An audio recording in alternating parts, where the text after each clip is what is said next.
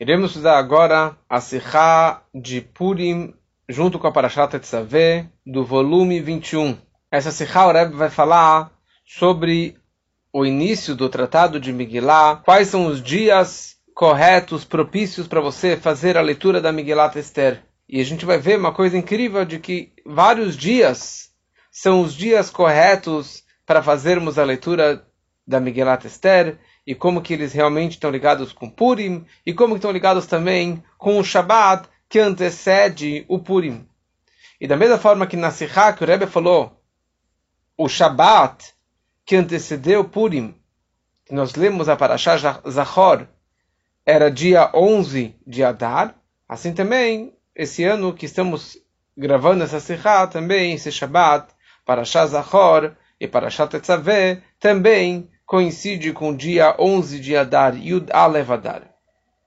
O Rebbe começa explicando o seguinte, que cada Shabat ele tem uma ligação não somente com o, os dias da semana que passaram, os dias que antecederam o Shabat, porque a semana abençoa o Shabat, mas por outro lado também o Shabat tem a ver com a semana seguinte porque todos os seis dias da semana seguinte são abençoados através do Shabat.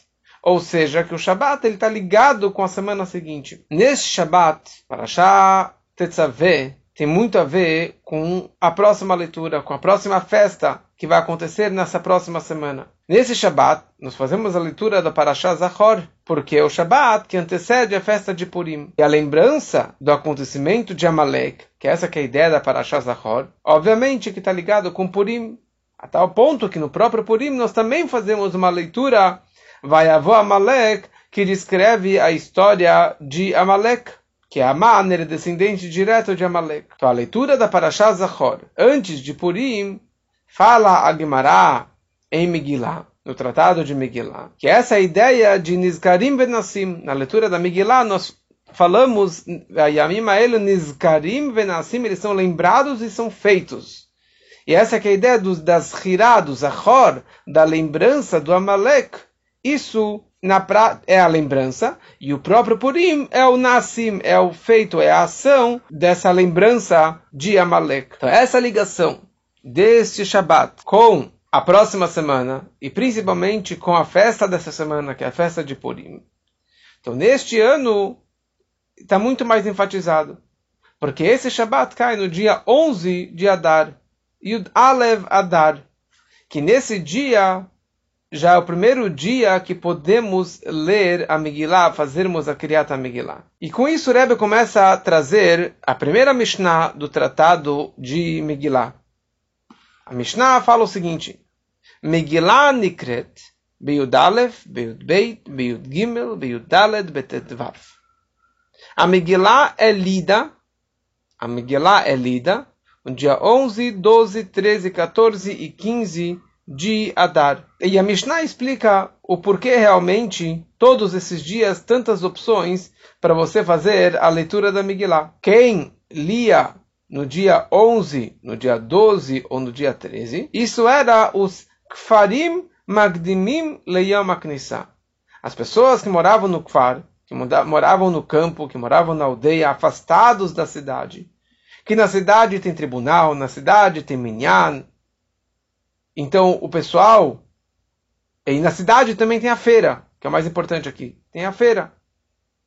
Então, as pessoas do Kfar, das aldeias, elas vinham para a feira, que era sempre segunda-feira e na quinta-feira. O dia mais cedo que poderiam fazer a leitura da Migilá é exatamente no dia 11 de Adar. Vamos já aproveitar agora para explicar um pouquinho essas datas todas que, entendendo essas datas, essas opções, vamos entender a continuação da Serra toda. E a Mishnah falou o seguinte, que, porque Purim é dia 14, e o Daled. Então o que acontece se o dia 14 caiu numa segunda-feira? Então, as pessoas das aldeias que vinham para a feira de segunda-feira, então eles iriam, iriam de boa normalmente no dia 14. Daí tem as pessoas que são dos Krahim, pessoas que são de cidades cercadas com muralhas desde a época de Yoshua. Então, essas pessoas, tipo Yerushalayim, eles leriam no dia 15. Que isso é, até o dia de hoje, as pessoas de Yerushalayim, eles leem a leitura da Megillah no dia 15. O que acontece se Purim caiu numa terça-feira ou numa quarta-feira? Então, as pessoas das aldeias, dos Kfar, que elas viriam só na segunda-feira, então elas vão ler ou na, no dia 13 ou no dia 12. As grandes cidades vão ler, ler no dia 14, naquele próprio dia. E as que têm muralha vão ler no dia seguinte, que é no dia 15. E assim a Mishnah continua falando todas as opções. O que acontece se Haliot Shabbat? Que o dia 14 caiu no, no domingo. Então as pessoas do Kfar, elas vão ler na quinta-feira, que foi o último dia de feira. Então, dia, na quinta-feira era dia 11. Quinta-feira, então as pessoas do Kfar vão ler no dia 11. As pessoas da grande cidade vão ler no domingo, que é o dia 14. E as pessoas de Mekofot Romá, que tem uma cidade cercada com muralha, elas vão ler no dia seguinte, ou seja, no dia 15, na segunda-feira seguinte. Essa é a situação que a Mishnah descreve que é possível fazermos a leitura da Miguelat Esther no dia 11 de Adar.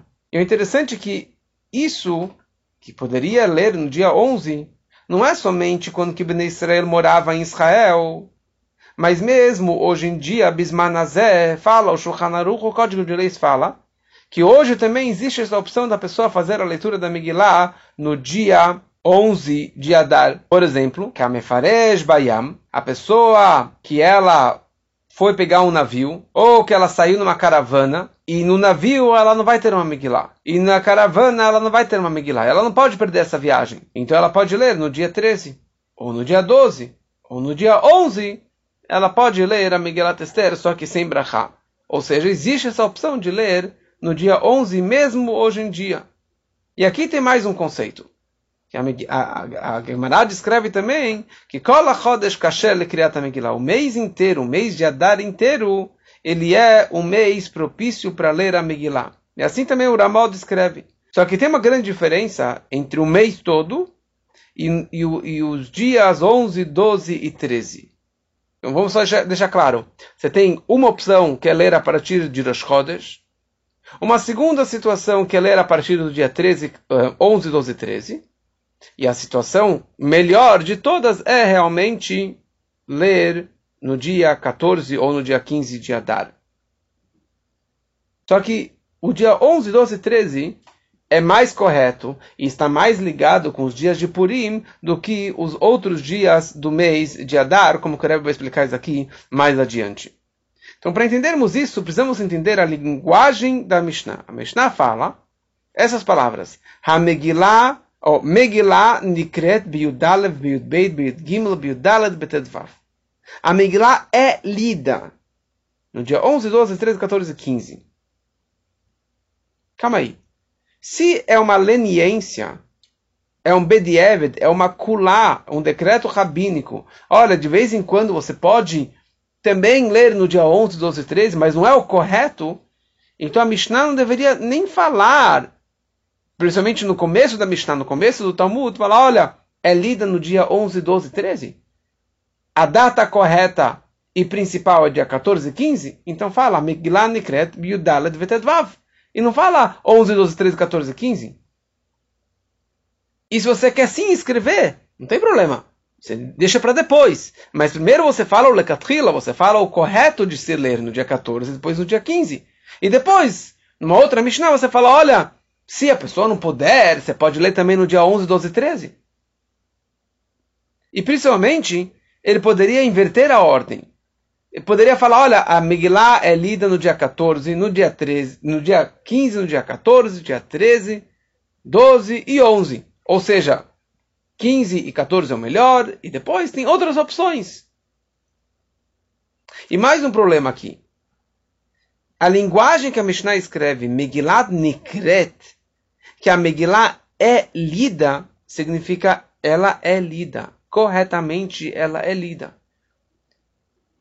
Porque poderia ter escrito como está escrito em outros lugares, Korim et Megillah, podemos ler a Megillah. Assim, a linguagem Nikre significa, olha, desde o princípio, Melekatrile, corretamente, você pode ler no dia 11 até dia 15. Se tivesse escrito Korim et Megillah, olha, você pode ler a Megillah no dia 11 até o dia 15, olha, mas não é o correto. Você pode, você tem essa opção, mas não é Lekatrila. Então, por que realmente a Mishnah descreve essa linguagem que concluímos essa linguagem, que ler no dia 11, 12 e 13 é igual, o mesmo valor e a mesma importância do que ler no dia 14 e 15? Rebbe começa explicando o seguinte: com este Seider, essa ordem que a Mishnah descreve a partir do dia 11, apesar que a Gemara escreve que quando que você pode ler, ou por que foi instituído a leitura no dia 11, 12 e 13, porque Chachamim Hikilo Alakfarim. Os Chachamim, os sábios, eles foram mais lenientes com as pessoas das aldeias, que elas poderiam ler no dia da feira, porque eles vêm trazer água e pão para os seus irmãos que moram lá nas cidades. Ou seja, as pessoas da aldeia trazem pão, farinha e etc. para as pessoas que moram na cidade. Ou mais ainda, como a Gemara descreve, descreve já que mipnei shemaspekima amazon, já que eles trazem água e pão para os seus irmãos das cidades, então por isso eles podem já ler no dia 13, no dia 11, 12 e 13. Ou seja, isso aqui é um sahar, é uma recompensa para eles, já que eles estão vindo, então eles foram recompensados para que eles pudessem já ler no dia 11, 12 e 13. Mas fala o Rebbe, na verdade, não é somente uma leniência ou uma recompensa para eles, mas o Rebbe quer falar que os man Kriyat Amigilá, a data correta de ler a é a partir do dia 11 e não somente do dia 14 e 15. E aqui existe um conceito que o, o mestre do Rebbe, o Rogachover, no seu livro Tzafnat Paneach, ele descreve em muitos, muitos lugares esses dois conceitos, que é Gavra ou Heftza. Você tem o Gavra, Gever, Gever é o homem, a pessoa, ou Heftza, o Hefetz, o objeto. E tudo depende de como que você está enxergando essa situação. Você está enxergando, eu estou focando no homem, ou estou focando na situação ou no objeto. E aqui o Rebbe quer falar que o fato que a Miguelá pode ser lida no dia 11, 12 e 13 não é somente uma questão técnica para o homem, o aldeão, poder ler também a Miguelá, mas é uma questão ligada também com a própria leitura da Miguelá, com o Hefta, com o objeto da Miguelá Tester. Com o tempo da Miguelá, correto é ler no dia 11 também. Ou seja, ler a, a Megillah no dia 11 não é somente para o aldeão também cumprir a obrigação dele, mas a própria Megillah, ela também está sendo feita da forma correta, além do dia 11. Que é isso que a Gemara escreve, que Anshei Knesset Agdolá, os sábios da grande assembleia, na época de Mordecai e Esther, que eles fizeram e decretaram a mitzvah de fazer a leitura da Megillat Esther, que foi um pedido da Esther para os sábios para que escrevessem a Megillah e que fizessem o, o, o decreto da leitura da Megillat Esther, então eles decretaram várias opções, incluindo dia 11, 12, 13, 14 e 15. E é isso que a Mishnah escreveu, Megillah Nikret, e não Korimet a Megillah. Megillah Nikret, a Megillah é lida, Melekatrila. E quando que você lê, fala Mishnah, primeira coisa, dia 11. 12, 13, e depois fala 14 e 15. Ou seja, que a Megillah nesse dia, a leitura da Megillah nesses dias, é a leitura correta da Megillah Esther. Não é uma leniência, não é uma fraqueza, não é só em último caso, mas a própria Megillah ela é lida nesses dias corretamente. Mais ainda, Agmará escreveu que os sábios da grande assembleia, eles representaram essa ideia das várias opções de tempo de você fazer a leitura. Que está escrito aqui na Megillah? A Megillah está escrito cumprir esses dias de Purim bismaneihem nas suas datas, no plural. Nolahem muitos manim, muitos momentos, muitos dias foram decretados, não somente um, dois, muitos significam vários.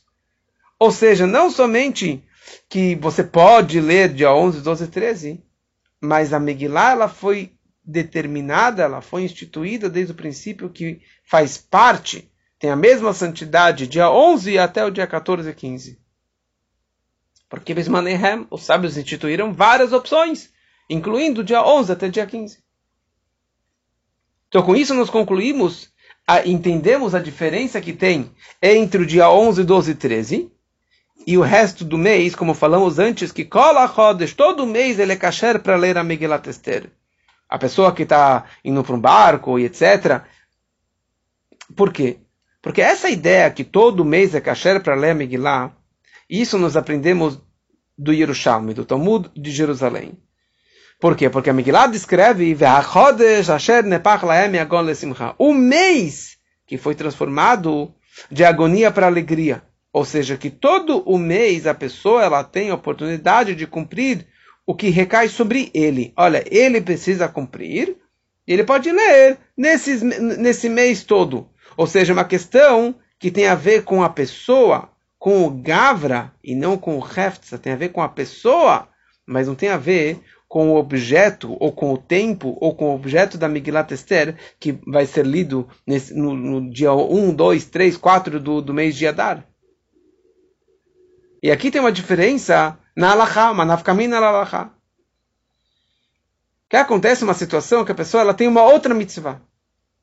Uma mitzvah que ela tem que cumprir no dia de hoje. E ele vai perder essa oportunidade. Então, ou ela faz essa mitzvah, ou você faz a, a leitura da Megillat Esther. Não dá para fazer os dois ao mesmo tempo. Você não vai cumprir, não vai conseguir cumprir as duas mitzvot. Qual é a mitzvah mais importante? Qual mitzvah vem antes? Então, se a pessoa está lendo no começo do mês, no rest... nos outros dias do mês, outros dias 20... os outros 25 dias do mês de Adar, então ele primeiro precisa cumprir a mitzvah, porque a mitzvah vem antes, porque a mitzvah está conectada com o tempo, está conectada com o objeto, está conectada com a pessoa. Agora, se é o dia 11, 12 e 13, com certeza dia 14 e 15, primeiro vem a leitura da Megillat Esther, porque hoje é o dia correto de fazer a leitura. E essa mitzvah pode ser postergada, porque agora é uma data específica para ler a Megillat Esther, e essa outra mitzvah, ela vai ficar para depois, ela vai ser é, menos importante do que a leitura da Megillat Esther. Então aqui nós vemos a diferença entre o restante do mês e esses cinco dias a partir do dia 11. E agora o Rebbe quer explicar o porquê realmente assim. Por que você pode ler e você deve ler a Megillah a partir do dia 11, 12 e 13 e tem a mesma importância? Então, para entendermos isso, precisamos entender, na verdade, todo o conceito da Megillah. Todo o conceito da Megillah, tanto o fato que ela foi escrita, e o fato da leitura da Megillat Esther.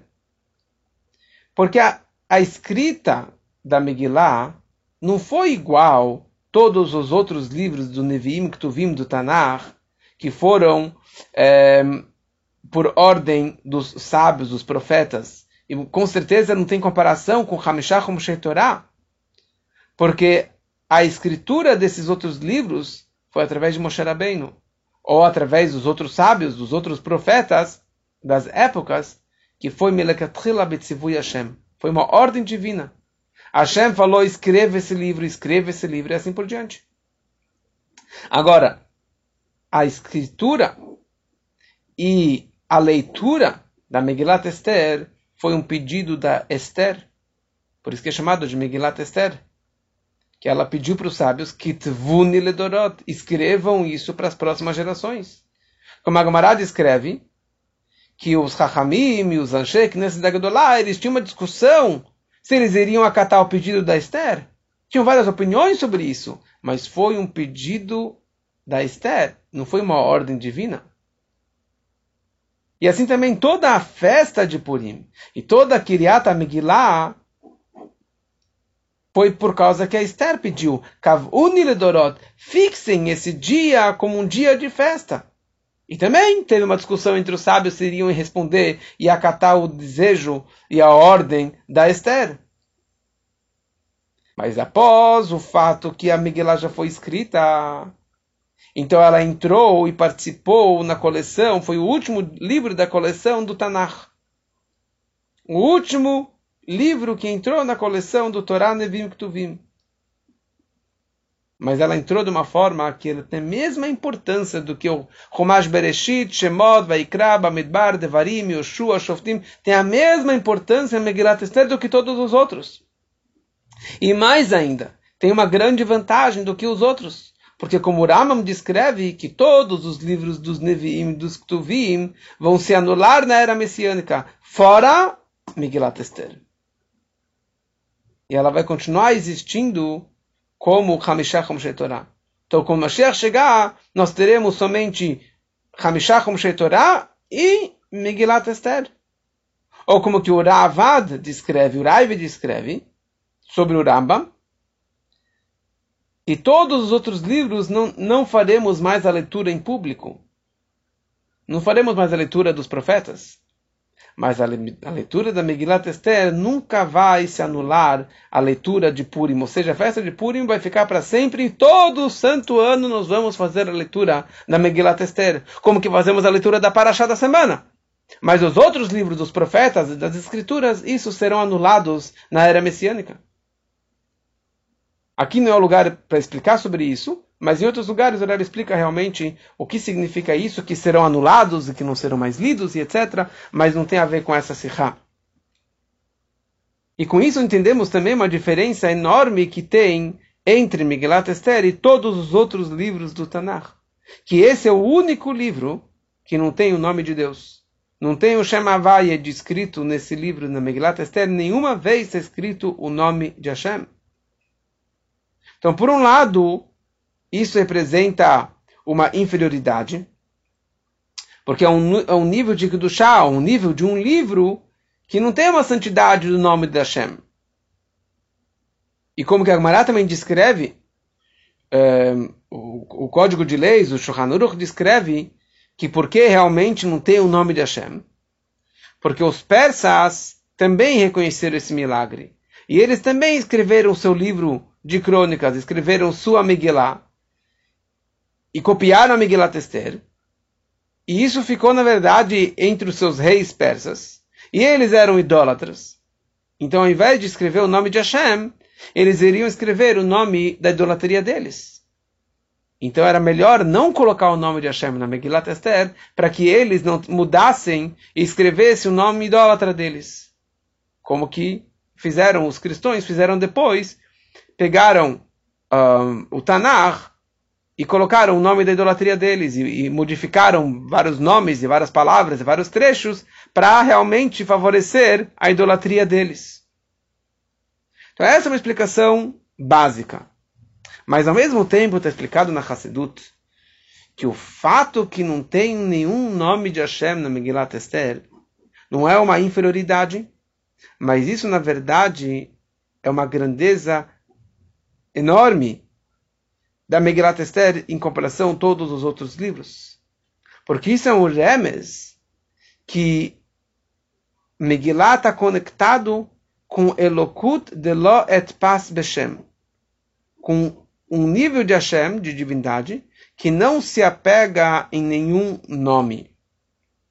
Porque a gente sabe que o nome de uma pessoa é uma parte externa dele para que as outras pessoas se conectem com ele, que as outras pessoas chamem ele por aquele nome. Então, o nome de Hashem também é uma exterioridade de Hashem, uma externalidade de Hashem para se conectar com os mundos. Com cada nome ele se conecta, ele expressa uma outra sfirá, uma outra midá. Um nome Kel representa Chesed, Elohim representa Gvurá, é, Tzevakot, o exército, a força e assim por diante.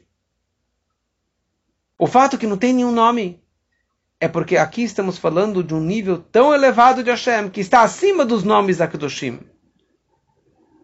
Um nome que não está representado, um nível que não está representado em nenhuma letra, em nenhum risquinho. Bichlal. É Anochim Anochi, eu sou quem eu sou. E é isso que a Gemara escreve. Esther minatorá minain, ve Anochi haster haster. Da onde tem um, uma lembrança, um, um, uma dica da Esther na Torá, porque a Torá veio muito antes da história de Esther. Então o Pasuk é Anochi Aster Astir. Eu vou me esconder. Anochi Aster Astir. Vou me esconder. Esconder, esconder. Astir, de Esther. Ou seja, que o nome Esther tem a ver com a palavra Aster Astir. Só que o que? É Anochi. Anochi Aster Astir. O nome Anochi, que é a primeira palavra dos Dez Mandamentos, que representa Atzmut Mehut, que é a essência máxima de Hashem, isso está Astir. Isso está totalmente oculto. E não está revelado em nenhum nome de Hashem. Ou seja, o fato que a Megillah omite o nome de Hashem é porque a Megillah está conectada com Atzmut Umehut, que está muito acima de todos os nomes da Kedushim. Então essa é a elevação e a grandeza, a superioridade que tem na Megillah Esther em comparação a todos os outros livros do Tanakh. Então com isso nós podemos voltar para a nossa Mishnah. A Mishnah fala que a Megillah é lida no dia 11. E o primeiro que ele fala é dia 11. Por que, que ele fala dia 11? Porque dia Yudalev Adar, que as pessoas do Kfar, das aldeias, eles podem ler, isso representa da Megillah, o conteúdo mais profundo da Megillah. Por quê? Como falamos antes, tem três opções de lermos a Megillah. Você pode ler numa cidade cercada, que é um Krach. Você pode ler em Ayarot Gedolot, em cidades grandes. E número três, em Kfarim, em aldeias, em cidades pequenas. E isso também podemos aplicar Beruchaniyut Bavodat Hashem, espiritualmente e no serviço a Hashem. De uma forma mais resumida, falarei o seguinte. Um Krach Amukav Chomah, uma cidade cercada com muralha, isso representa uma pessoa, um trabalho, um serviço a Deus que está estipulado. Tem muralhas, tem bloqueios, tem limites. E também não permite que nenhum inimigo venha de fora, que não venha nenhum ataque de fora. Número dois, uma cidade habitada, ou seja, uma cidade que tem que trabalhar. Trabalhar para você fazer dela um dirabetartonim, uma morada para Hashem, para que Hashem ele possa pairar lá dentro. Ali na cidade, você não precisa arar, semear, colher e etc. Porque isso aqui cresce no campo que fica fora da grande cidade. Mas ali ele precisa transformar e elevar os assuntos mundanos para que seja uma morada para Hashem, para que seja um ir eloquei numa cidade para Deus. E número 3, Kfar, uma aldeia. Que ali é um trabalho com a terra. Tem que arar, tem que semear, tem que regar, tem que colher, etc. É um trabalho difícil para arar e para lapidar o mundano e transformar o mundano num lugar mais elevado, um lugar mais propício para Hashem podemos pegar essas três situações conectando elas com os mundos espirituais. Tem Atzilut, Briah, Yetzirah e Asiyah. E na linguagem da Hassidut é o seguinte. Quando a gente fala sobre um Krach, uma cidade cercada, isso representa o mundo de Briah, o mundo da criação. Que ali é o trabalho dos anjos que são chamados de Serafim. serafim. Número 2, Irgdolá, uma grande cidade. Está ligado com o mundo de Yetzirah, de formação. Que ali está ligado com o trabalho dos anjos que são chamados de Hayot HaKodesh. Em terceiro lugar, um Kfar, uma aldeia. Uma aldeia representa o mundo mais baixo, o mundo de Asiá, o mundo de ação, que está ligado com o trabalho dos anjos que são chamados Ofanim. Qual a diferença desses três níveis, desses três anjos, desses três mundos, o que, que isso tudo importa e aplica na minha vida particular, no Vodat Hashem. O Rebbe começa a explicar o seguinte: o trabalho de um Ben Krar, de uma cidade, muralha, que representa o mundo de Briá e o mundo de, dos anjos serafim. Então, na minha vida, no meu, meu trabalho representa o nível de Mohin, do intelecto ou seja, um idbonenut e asagat elokut, uma meditação e uma contemplação para você captar elokut, divindade. E por isso, o prazer que a pessoa ela tem com isso, já que ela meditou e ela entendeu, ela vai conseguir captar divindade. Que isso tem a ver com o trabalho dos anjos serafim, que eles captam Elokut, como a gente fala, serafim maló, eles estão lá de pé parados, eles conseguem captar tudo isso. E por isso que eles são chamados de sarav, de listrof, de queimar. Eles se queimam totalmente. Eles têm um bitul e uma êxtase e um desejo total para a divindade. Isso é o primeiro tipo de trabalho na nossa vida que representaria o trabalho de Mohin. Depois tem o trabalho das grandes cidades. Já está ligado com as midot, Ahavat Hashem, Mirat Hashem, amor a Hashem, a reverência por Hashem, que isso está ligado com o mundo de Yetzirah, que as, as midot de Hashem já estão brilhando, e por isso é o trabalho dos Hayot HaKodesh, Beraj Gadol. Os Hayot HaKodesh eles fazem com Beraj Gadol, com muito barulho, com muita êxtase, com muita empolgação, porque isso aqui já é o trabalho das midot, dos sentimentos, das emoções, e não o trabalho do mohin, do intelecto, que é mais frio, que é mais calado. E depois tem o trabalho do Bnei das pessoas das, das aldeias, que representa o um mundo mais baixo, as pessoas mais simples, que é os anjos mais baixos, que é os anjos que são os Ofanim.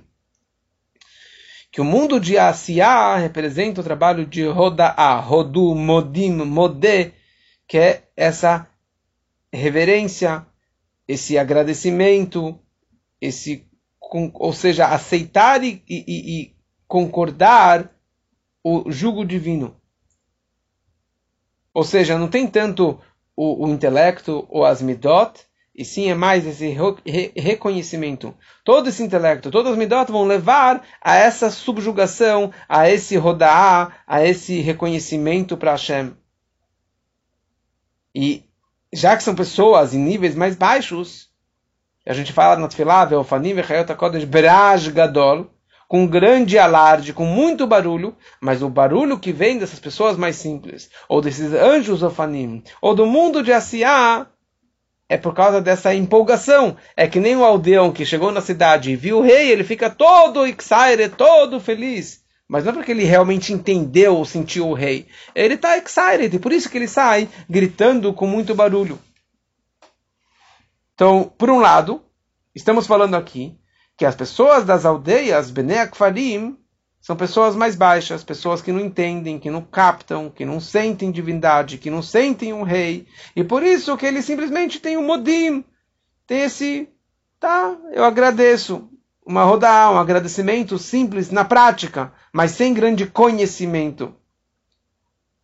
Mas por outro lado, nós sabemos que este bitul lelukut, essa humildade, essa subjugação que a pessoa ela tem perante a divindade, o trabalho deles, que é uma rodaá, eles estão simplesmente aceitando o jugo de Hashem, é um trabalho e um bitul muito mais elevado, muito mais profundo do que os trafim, do que os mundos, os anjos que estão nos trafim e nos, e nos, nos mundos mais elevados que eles conseguem captar e eles conseguem entender e etc. Porque o bitula, onde que o bitula, a humildade, a subjugação da pessoa consegue atingir, nem os maiores pessoas e anjos mais elevados não conseguem captar.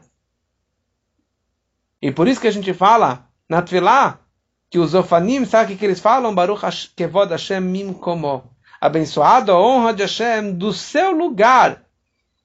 Eu não sei onde que ele está exatamente, mas ele está sendo louvado do lugar dele. E esse trabalho, e esse agradecimento, e essa transmissão é muito mais elevada do que o trabalho dos trafim, dos anjos mais elevados. E é isso que a Megillah está nos escrevendo. Desculpa, é isso que a Guimará está nos escrevendo. Que a Megillah Nikred Beyudalef. A Mishnah fala, a primeira coisa, a Megillah deve ser lida, ou pode ser lida no dia 11. Que é a leitura das pessoas do Kfar, da aldeia. Porque essa leitura representa, na verdade, todo o assunto da Megillat Esther. Ou seja, aparentemente, externamente, é uma invenção da Esther, é, é uma ideia de Esther. Esther, ocultação, não tem, não tem luz, não tem brilho, não tem a presença divina, não tem o nome de Hashem. Mas saiba que aqui tem um etzem shelamal amigiluim. Tem a essência de Hashem. Totalmente acima de qualquer revelação, de qualquer nome, de qualquer nível mais baixo. Aqui a Miglat Esther, dessas pessoas, do dia 11, das pessoas mais simples, com um bitul maior, o bitul mais elevado, a subjugação máxima e o reconhecimento máximo de Hashem a conexão máxima com Hashem, maior do que todos os outros. E com isso tudo nós podemos voltar para a ideia desse Shabbat.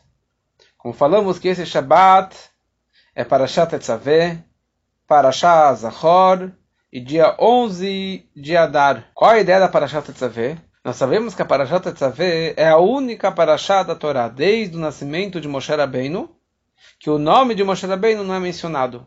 Nenhuma vez é mencionado, porque na Parashá, na Torá, quando foi a história do Reta Egel, do bezerro de ouro, então Moshe falou, por favor, apague meu nome da Torá que você escreveu. E realmente, na prática, nessa Parashá, foi apagado o nome de Moshe Rabbeinu. Então, aparentemente, isso representa uma, uma fraqueza. Que o nome de Moshe Rabbeinu não apareceu é uma fraqueza, uma coisa ruim.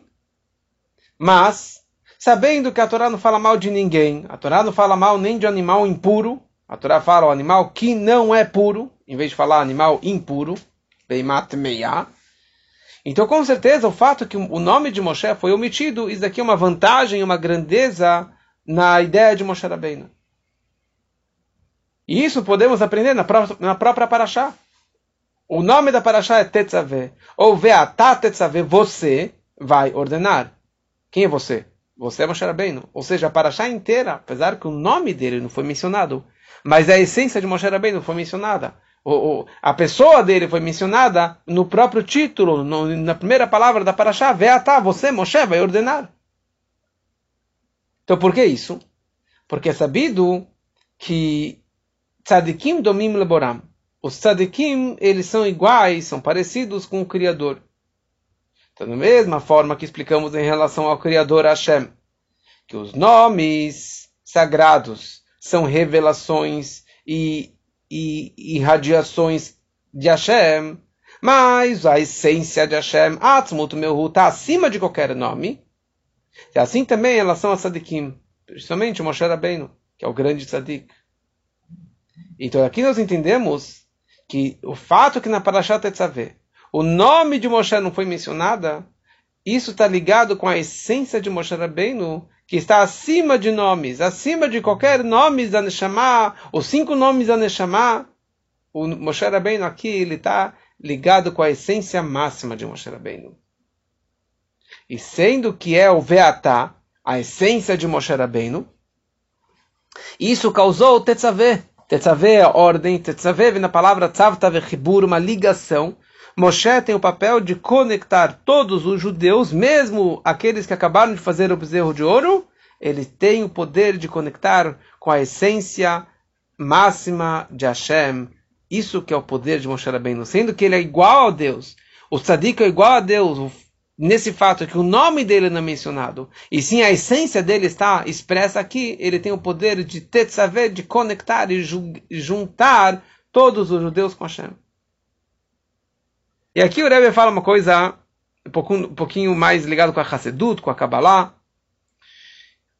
A ideia que a Miguelá é lida no dia 11, e também a ideia da Parashah Zachor e de apagar o nome de Amalek. Está escrito no Shnei Lochot Abrit, no Shalom, que o número 11 está ligado com o nome de Hashem, Yud Kei Vav Kei. Então o número 11 está ligado com o Vav Kei, porque Vav mais Rei vale 11, 6 mais 5 vale 11. E o dia 15, que a Miguelá poderia ser lida também, está ligado com o Yud Kei, a letra Yud, que vale 10, e a letra Rei, que vale 5. Ou seja, o dia 11 está ligado com Vav Rei, e o dia 15 está ligado com Yud Kei. Por isso, a Mishnah começa falando a Migilá, ela é lida no dia 11. Porque para apagar o nome de Amalek, que é Haman, ele era descendente de Amalek. Isso está ligado com o número 11, ou seja, está ligado com a letra Vav e Rei do tetagrama do Yud Vav Kei. como que a Torá descreve, que Yad al Ka Milchama Hashem que Hashem ele promete que com Yud Kei ele vai fazer uma batalha contra Amalek.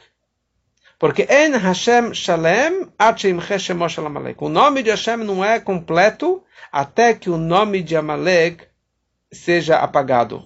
Ou seja, enquanto que existe Amalek, o nome de Hashem é Yudkei. E não é Yudkei Vavkei. O Vav e o Rei estão apagados. Somente tem as letras, duas iniciais, o Yud e a letra Rei. Ou seja, que Amalek, ele se opõe principalmente às letras Vav e Rei do nome de Havaia. Por quê? Por que isso? Porque o assunto de Amalek é alguém que Yoded Ribonom Chaven Limrod Bo. Ele conhece o Criador e de propósito ele vai contra o Criador. Ou seja, ele tem um conhecimento, ele tem um sentimento do coração, que isso, como falamos antes, está ligado com a letra Yud e com a letra Rei. Mas isso fica só na teoria. Ele conhece, mas não tem nada a ver com a prática dele. Na prática, o Machshavá, Dibur, Maset, Torah e Mitzvot, pensamento, fala e ação. E a Torah e Mitzvot, na prática, que está ligado com a letra Vav e Rei, que Vav tem a ver com as Firot, com as seis emoções, e Rei tem a ver com Malchut, que tem a ver com pensamento, fala e ação, tem a ver com a prática. Essa que é a grande oposição de Amalek.